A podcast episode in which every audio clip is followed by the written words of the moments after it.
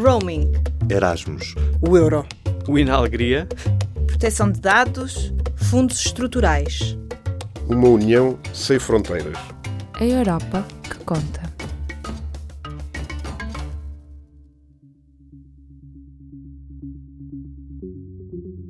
A 12 de dezembro, o prémio Sakharov foi entregue a Oleg Sentsov, realizador ucraniano que se encontra detido pelas autoridades russas pela sua luta contra a anexação da Crimeia por parte de Moscovo.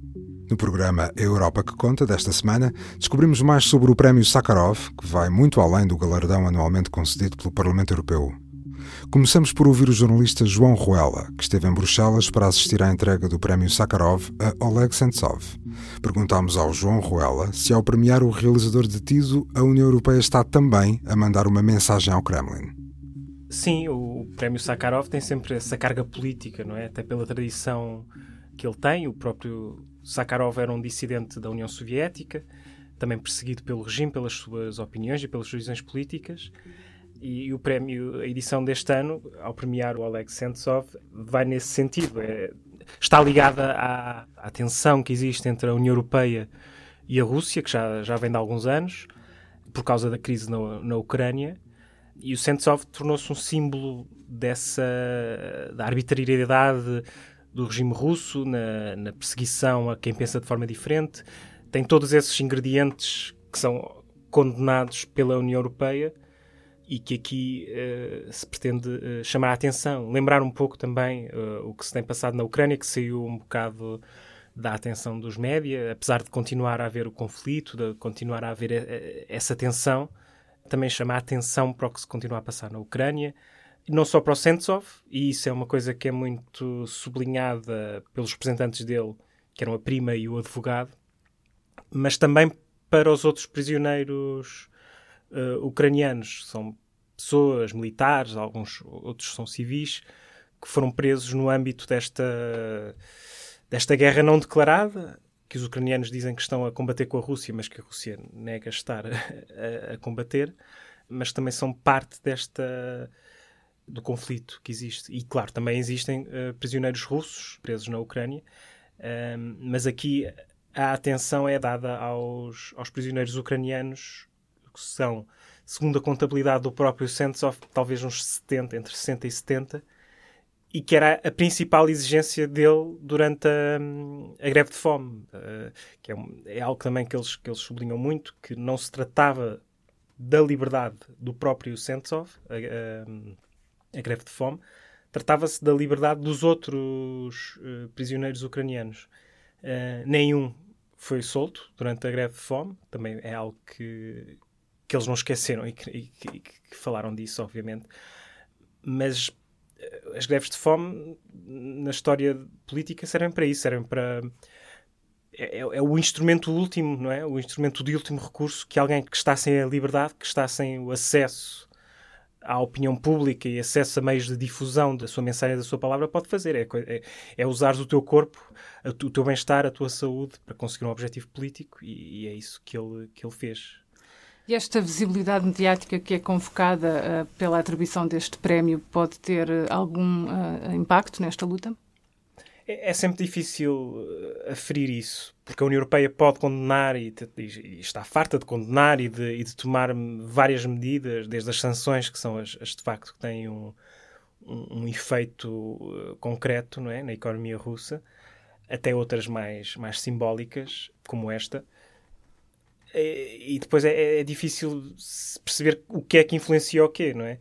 No caso do Sentsov, quase toda a gente acha que é muito difícil que ele seja libertado porque ele assumiu uma, uma importância muito grande para o Kremlin um, no seu jogo também de, de tentar conseguir obter concessões por parte do Ocidente, da União Europeia, dos Estados Unidos.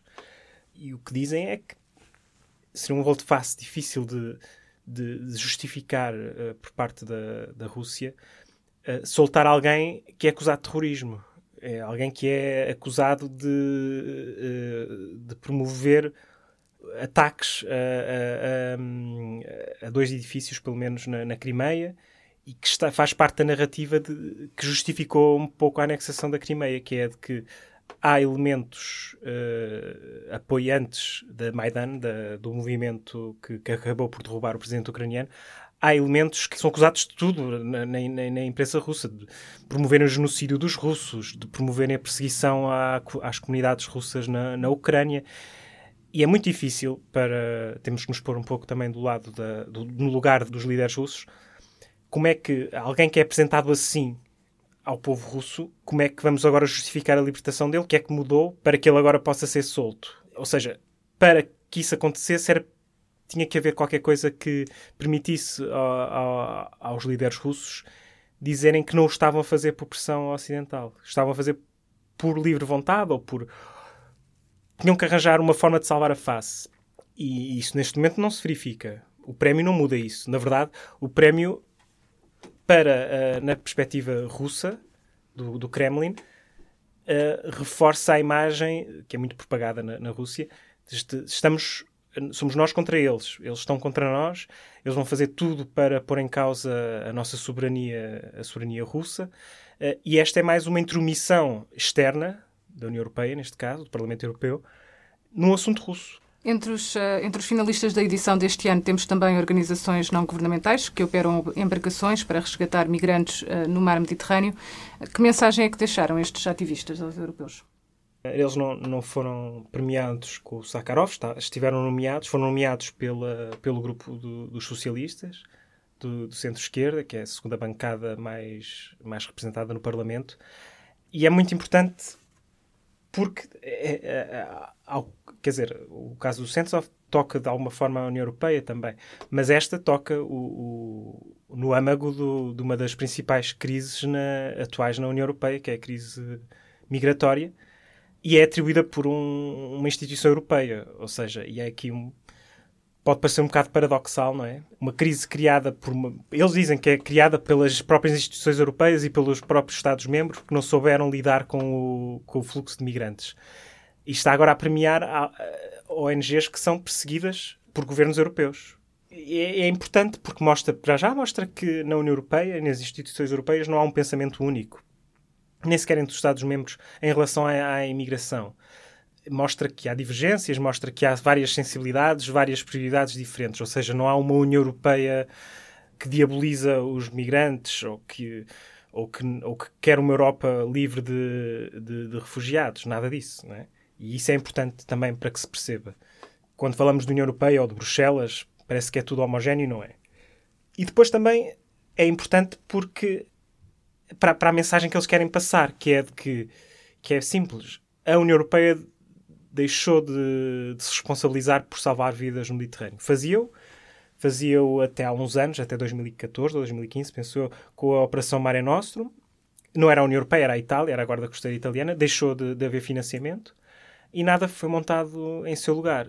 E aí é que surgem estas ONGs, que são, não, não, têm, não são apoiadas por Estados, são, são organizações não governamentais, que operam, compram uh, embarcações e que fazem esse trabalho de verem, e quase todas as semanas existem barcos, uh, muitas vezes em, em, estado já sem combustível, completamente à deriva e superlotados, vêm-nos e, e, e, é o último recurso, ou seja, tentam salvá-las.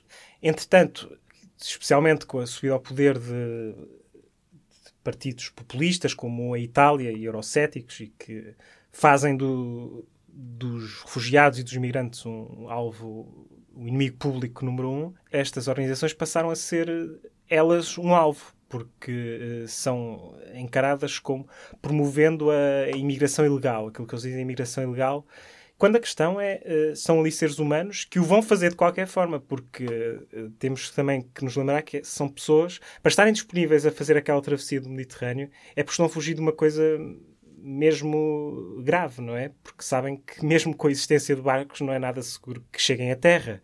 Uh, estão a fugir da pobreza extrema, de seca, de perseguições políticas, de violência, de guerras, enfim, do que há de pior no mundo. E atravessar o Mediterrâneo é, é, algo que elas vão fazer, haja eh, uma possibilidade real de chegarem ou não. O que estas ONGs fazem é. Nós não fazemos política, nós não somos nem pró, nem não queremos saber das. Quer dizer, querem, mas não, não, não, não queremos influenciar as políticas de asilo. Não, não somos grupos de pressão, somos pessoas que salvam outras pessoas. Depois façam o que quiserem com as pessoas. Nós queremos é, é impedir que elas morram no, no mar. E têm morrido muitas. E, e, o balanço deste ano é o pior. É de quase duas mil mortes. E com a ressalva de terão sido muitas mais, porque também por não haver uh, uma, uma missão uh, oficial e, e, coordenada de, uh, de salvamento, também não, se, não temos acesso a números, a números fiáveis. Portanto, o número é bem maior. E é isso que elas vieram dizer ao, ao Parlamento Europeu. E é importante terem-no dito numa instituição europeia, porque é uma questão europeia e, e é uma questão que tem que ser resolvida pela Europa. Em público.pt podcasts pode ouvir sobre política, desporto, questões de género ou humor porque o público fica no ouvido.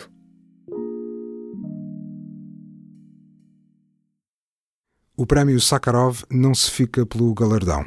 A jornalista Joana Felipe fala-nos sobre a Bolsa Sakharov. Asma é uma ativista da Tunísia que usa a arte e o teatro para combater a radicalização dos jovens.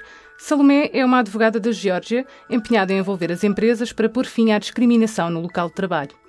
Em comum têm a luta pelos direitos humanos e terem ambas recebido a Bolsa Sakharov, que as levou a participar num programa intensivo de capacitação destinado a ativistas de todo o mundo. São duas semanas de trabalho em que estes ativistas discutem políticas de apoio e mecanismos de financiamento, refletem sobre desafios emergentes na área dos direitos humanos e partilham experiências de projetos no terreno. Entre os docentes estão investigadores, líderes de organizações não governamentais, eurodeputados e também laureados do Prémio Sakharov. Para Asma Kauesh, esta foi uma oportunidade de partilhar com a Europa a sua experiência na prevenção da radicalização de jovens na Tunísia. A principal missão da nossa organização é defender os direitos humanos, promover uma cultura de direitos humanos, promover valores da cidadania através de meios alternativos e inovadores, principalmente de arte e cultura em regiões marginalizadas e do interior. Neste momento, temos uma linha de ação principal que é a prevenção do extremismo violento na Tunísia, através da melhoria da resiliência dos jovens, onde há fatores de risco mais elevados de radicalização, utilizando a cultura, as artes, o pensamento crítico e principalmente a herança cultural da Tunísia.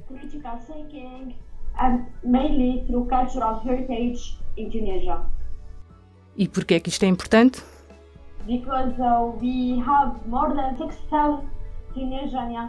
Porque temos mais de 6 mil jovens adolescentes que são jihadistas no exterior, que foram recrutados pelo Daesh. Então estamos a pensar no momento em que esses milhares de pessoas voltarão à Tunísia.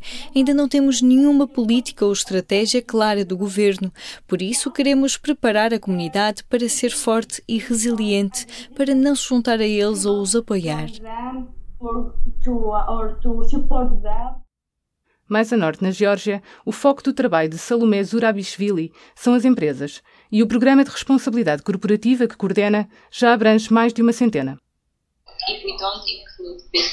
Se não incluirmos as empresas, se não as sensibilizarmos, se não lhes exigirmos que respeitem os direitos humanos, não penso que o governo ou a sociedade civil possam verdadeiramente melhorar a situação dos direitos humanos no país.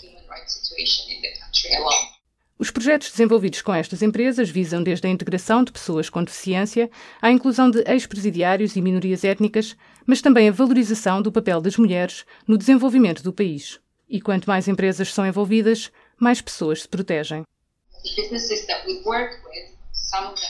As empresas com as quais trabalhamos, algumas delas, têm mais de 2 mil ou 3 mil trabalhadores.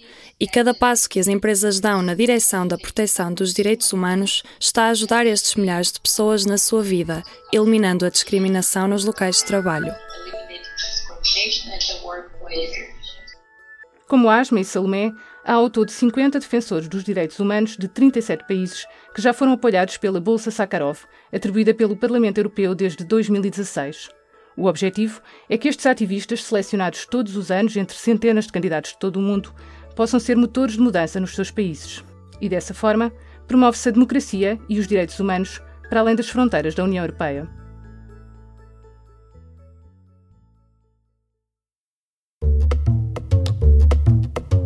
fazem os membros do Parlamento Europeu em Bruxelas e Estrasburgo. No programa Europa que Conta, todas as semanas escolhemos o nome de um parlamentar português para lhe perguntar o que fez nos últimos dias. Esta semana, o sorteio apontou o nome de João Pimenta Lopes, que substituiu a eurodeputada Inês Zuber na representação do Partido Comunista Português. Integra o grupo que junta a esquerda unitária e a esquerda verde nórdica no Parlamento Europeu, onde estão o PCP e também o Bloco de Esquerda. Senhor Eurodeputado, diga-nos, em que é que esteve a trabalhar esta semana?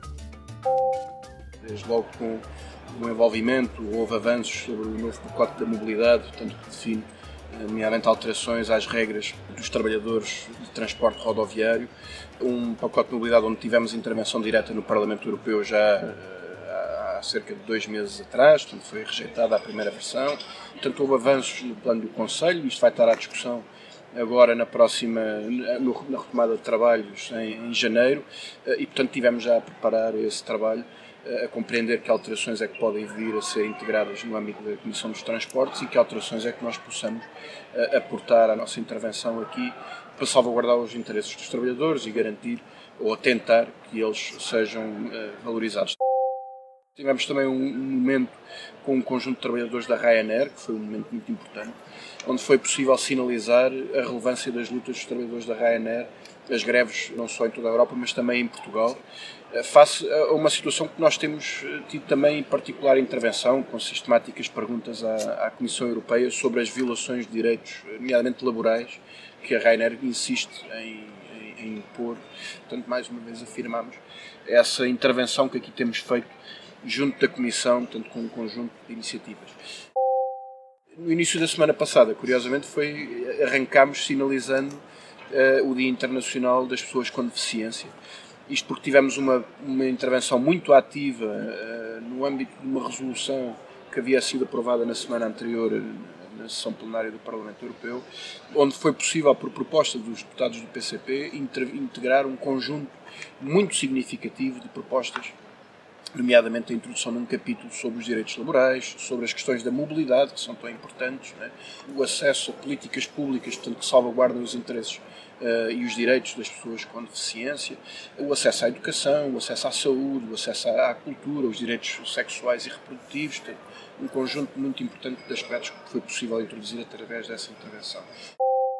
Para esta sessão, no quadro desta sessão, intervia ativamente nomeadamente nos regulamentos do quadro financeiro plurianual, eh, em particular num documento que é o mecanismo interligar eh, Europa, onde nós avançamos, os Estados do PCP avançaram com propostas no sentido de garantir, portanto, uma gestão partilhada dos fundos desse mecanismo, para que os Estados tenham uma palavra a dizer, não seja apenas a Comissão Europeia a determinar de que forma estes fundos são implementados no contexto da União Europeia e, sobretudo, garantir a integração que eles, estes fundos possam ser utilizados no sentido de reforçar, nomeadamente, a rede pública de transportes, o que infelizmente foi rejeitado pela maioria do Parlamento Europeu.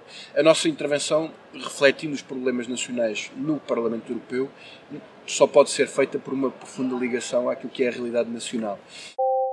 E, portanto, para terminar, diria que esta intervenção uh, foi muito marcada também pela presença em Portugal, portanto, com visitas a escolas. Uh, onde falámos sobre a nossa intervenção, nomeadamente em Leiria e em Estremoz, duas escolas secundárias onde tivemos em contacto com os estudantes falando da nossa intervenção em Portugal, mas também visitando o terreno e, portanto, estivemos no Alentejo, em, em Borba, no local daquele trágico acidente das Pedreiras, eh, sobre o qual já intervimos também, questionando a Comissão Europeia sobre que fundos podem ser utilizados, por um lado, para uh, o esforço que tem que ser feito e que deve ser feito no sentido de mitigar riscos que uh, são evidentes e que uh, existirão noutros locais e que decorrem, infelizmente, daquilo que tem sido um desinvestimento muito grande, nomeadamente na administração pública e das suas autoridades fiscalizadoras. E, por outro lado, que recursos poderiam ser mobilizados para uh, salvaguardar os interesses dos trabalhadores que podem ver em risco o seu posto de trabalho, e são cerca de 30 trabalhadores que, em Borba, naquela pedreira, poderão ver em risco o seu posto de trabalho. Visitámos também na, na região, como é a panágio da nossa intervenção, uh, um pouco por todo o país, duas unidades de produção, uma adega cooperativa e uma unidade industrial de transformação de carnes e, produção de, de enchidos, conhecendo aquilo que são as dificuldades destes setores, os problemas que sentem, mas também o que têm em termos de futuras perspectivas que têm, e são intervenções muito úteis para nós podermos intervir também aqui no Parlamento Europeu, com um conhecimento profundo dessa realidade eh, e intervindo nas comissões, por exemplo, do emprego, eh, da indústria, da agricultura também. Eh, a adega cooperativa, por exemplo, toca muitas questões da agricultura.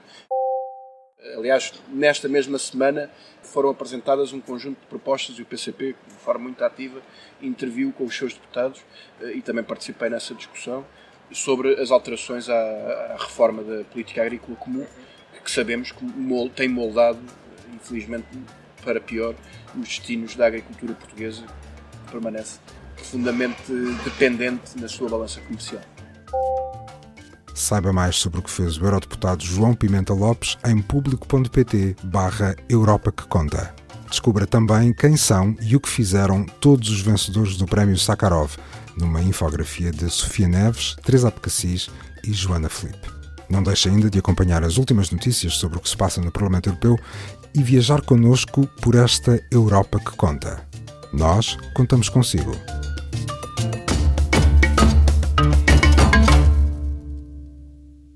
Este programa teve o apoio do Parlamento Europeu.